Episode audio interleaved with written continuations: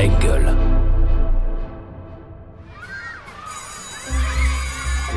Quand j'étais petite, je voulais être. euh, Ah, quand j'étais petit, je Ah, voulais moi, quand être, j'étais petite, je voulais petite, faire. euh, Alors je voulais moi quand être- j'étais petite, Ah bah petit, moi je rêvais voulais d'être- être. j'ai toujours eu euh, envie. Alors, petit, de- je voulais être. euh, Bonjour Stéphane. Bonjour Romain, quelle jolie présentation. Alors on va commencer par le commencement. Vous êtes né le 22 novembre 1960 à Paris. C'était un mardi. Que pouvez-vous nous dire de plus sur le jour de votre naissance? C'est-à-dire que quand je suis né, j'étais tout petit. Qu'est-ce que je peux dire de plus que je suis né euh, en 1960, ce qui m'a l'air euh, par moment hier et par moment très très loin. Et puis en même temps, je me dis que 1960, c'est 15 ans après la guerre, quoi. C'est-à-dire que euh, je, je suis d'origine juive russe et polonaise, et une grande partie de ma famille a été déportée, et, et c'était il y a 15 ans avant la naissance. Donc c'est pour ça que j'ai porté longtemps en moi, et je porte encore en moi, et je pense qu'on ne se débarrasse jamais complètement de ça, de cette charge, de ce poids trop lourd souvent, euh, qui est votre héritage, et qui euh, encombre. Alors ce 22 novembre 1960, quelqu'un s'en souvient très bien. Le jour euh, de la naissance de Stéphane, il y avait une émission à télévision, il était 22 heures et quelques. Mon épouse me dit, euh, je pense que je vais accoucher. Je lui dis, ah bon?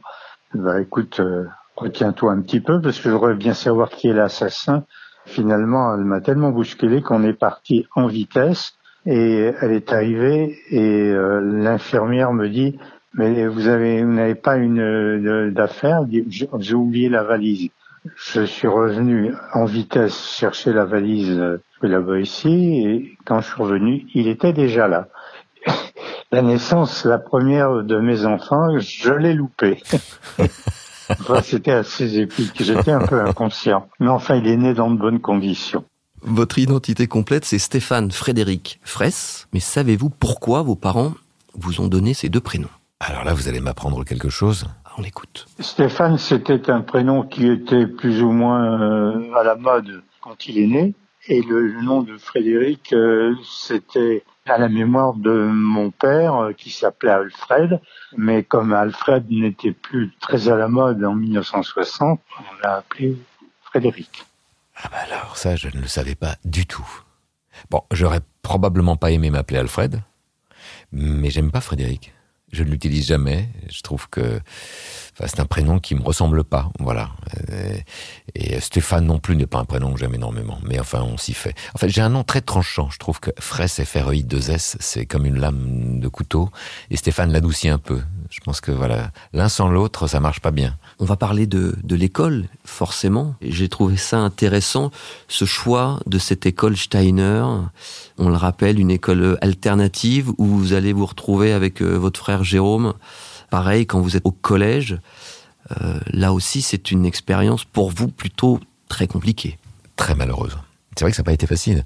Et que Steiner, euh, Steiner, ah, on parle de Steiner euh, au XIVe siècle, hein, c'est-à-dire c'est pas aujourd'hui. Mais Vous êtes à Paris, on le rappelle, pour le cadre, et vous vous retrouvez Ah bah, à côté de Beauvais, au fin fond de la entre campagne. Méru et Beauvais, dans une campagne, on arrive avec mon frère. euh, le matin, on nous réveille.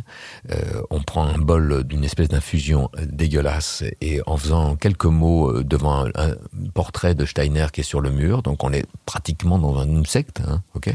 On sort avec mon frère, on remonte une petite rue de village avec des enfants qui savent pas comme nous où on va. J'ai l'impression d'être de nouveau dans les années euh, que mon père me racontait de lui dans le Béarn. Et euh, à un moment, euh, on nous dit ah attendez, on va prendre une brouette ici. Donc on prend une brouette. Moi j'ai quand même euh, 13 ans, mon frère a 11 ans. Euh, on prend une brouette et on nous met dans un champ et, et on nous demande de choisir quels légumes on va vouloir cultiver. Et donc je, me, choisis, je me souviens, une, les carottes. Mais je pense quand même être venu ici pour euh, faire des études. Et après, on, nous amène un peu plus loin sur cette route vers l'école. On monte les marches, on s'assoit dans une salle où les enfants n'ont pas tous le même âge, puisque je me retrouve avec mon frère qui a deux ans de moins que moi. Et là, je vois un type avec une chevelure einsteinienne qui nous dit euh, Ben, Prenez un papier, un crayon. Euh, voilà, alors vous avez 8 heures, la propriété, c'est le vol, Proudhon. 1860 ans. Il rajoute Et ceux qui ça n'intéresse pas, je, on fait un foot en bas. voilà comment c'est passé mon premier jour d'école à Steiner. Voilà, alors on est resté quelques mois là-bas. J'ai été euh, étranglé par un. Vous saviez l'histoire? Oui. On vous la raconte.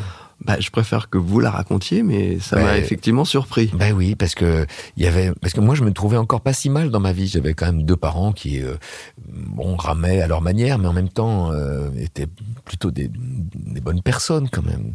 Quand je dis plutôt, c'était des bonnes personnes qui nageaient à leur manière, mais c'était des bonnes personnes. Et voilà que je vois un garçon qui, qui, chaque fois quand le week-end arrive, nous on se tire et lui reste seul. Et il est allemand. Donc un jour, je le ramène. euh, je lui dis mais tu peux pas rester tous les week-ends chez toi. Ta famille vient quand? Bah, À la fin de l'année. Alors vraiment, ça, ça me crevait le cœur. Donc, euh, donc je le ramène chez moi. Je me souviens qu'à 13 ou 13 ans et demi, je l'amène dîner avec l'argent que mes grands-parents m'avaient donné dans un restaurant pour adultes. On a tous les deux 13 ans et demi. hein. Et on passe ce week-end chez ma mère. Et quand on rentre à la pension le dimanche soir, il se jette sur moi. Dans, on partage la même chambre. Et il essaie de m'étrangler, mais les, les gars de la chambre me- nous séparent. Parce que probablement je l'avais mis devant une espèce de d'amour, de trop d'amour que lui n'avait pas ou n'aura peut-être jamais eu, je sais pas. Et euh, bon, donc ça, ça n'encourage pas à créer de l'amitié. Et puis, euh, et puis ça a été très difficile. Les jours qui se sont enchaînés euh, étaient des jours très malheureux. Et un jour, on a fait une fugue avec mon frère. Dans Allons enfants, on aime bien aussi offrir un, un petit cadeau à notre invité. Oh, Euh, voilà. magnifique, mais j'ai jamais, j'ai jamais, mais j'ai jamais eu ça, moi, dans aucune émission que j'ai faite. Bon, bah alors j'ouvre le cadeau. Ah,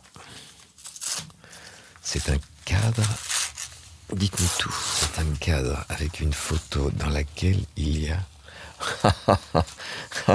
Vous êtes très fort. Alors, c'est un cadre, joli petit cadre noir dans lequel il y a un dessin de Knock-le-Zout d'Albert Plage. Ah mais c'est très fort, c'est très joli, une carte postale encadrée qui évidemment me renvoie à des années qui ont été, elles, très heureuses. En fait, quand mon père s'est installé, il pouvait pas s'installer tout de suite parce qu'il a, je crois qu'il a fait beaucoup de travaux dans son cabinet dentaire. Moi, je me suis retrouvé à passer de longs mois, voire peut-être la première année de ma, vie, entre eux à Sèvres et puis ensuite beaucoup chez mes grands-parents à Bruxelles. Mes grands-parents étaient des êtres que j'ai adorés, qui ont traversé des périodes de chagrin dans leur vie et qui ne se plaignaient jamais. Un mot, si, euh, si vous le voulez bien, sur le, devoir de, de mémoire, parce que je... Alors après, chacun a son avis sur la question, mais j'aime la manière dont vous avez envie de vous engager sur ce devoir de, mémoire. En plus, on l'a évoqué depuis le début de votre histoire, euh, là où ça a été certainement quelque chose de très douloureux, de très compliqué pour vos parents, pour vos grands-parents, vous portez ça aussi en vous, et c'est aussi le moteur, sans en y voir quelque chose de religieux, c'est vraiment sur l'intention. Oui, alors en fait, l'addition de ces mots, je ne sais pas comment la vivre exactement. Devoir de mémoire. Là, j'avance un peu euh, comme ça, sans parachute. La mémoire, c'est ce qu'on est en train de vivre ensemble là, c'est-à-dire ce que vous me permettez de faire remonter à la surface. Et c'est ce qui probablement m'a fait agir, m'a fait faire euh, les belles et les mauvaises choses dans ma vie.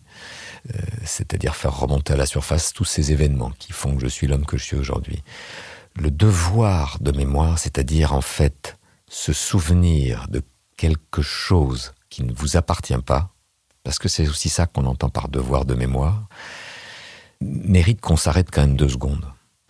On est le, résultat d'une éducation, d'une transmission, plus ou moins réussie, mais on sait très bien que ça ne se fait jamais parfaitement.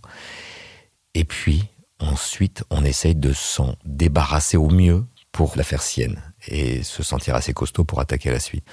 Le film que j'écris, par exemple, prend en compte toute la complexité de mon éducation. Une mère qui est devenue très pratiquante, très orthodoxe, qui vit dans un village retiré en Israël, et un père qui est parfaitement laïque, républicain, et, moi qui me suis baladé, qui ai dû me balader entre tout ça. Et donc, en fait, comment arrive-t-on avec deux expériences aussi opposées, deux êtres qui ont une vision diamétralement opposée du, du monde et comment arrive-t-on à faire quelque chose de tout ça et de se trouver à peu près sur un fil et avancer sans tomber dans le vide?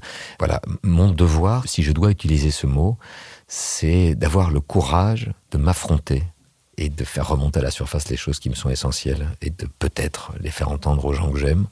Pardon, je vais citer encore un auteur que j'aime, Albert Camus, qui dit être différent, c'est peut-être simplement avoir le courage d'être soi-même. Et c'est pas facile d'être soi-même. Merci Stéphane. Avant qu'on termine cette émission, quelqu'un avait effectivement envie de vous faire passer un message d'amour. Je veux dire quelque chose encore sur Stéphane. C'est que c'est un fils merveilleux. Voilà. C'est un type bien. Je suis heureux de, de l'avoir comme fils. Mais il le sait. Il sait que je l'aime profondément, comme dirait Pascal Bruckner. C'est un bon fils. Je crois qu'il faut s'arrêter là-dessus. Merci en tout cas. Allons enfants est un podcast Engel présenté par Romain Ballan. Abonnez-vous pour découvrir nos prochains épisodes. Production et réalisation, Raphaël Fruchard. Ingénieur du son, Thomas Gabriel. Coordination de production, Alix Pénichon.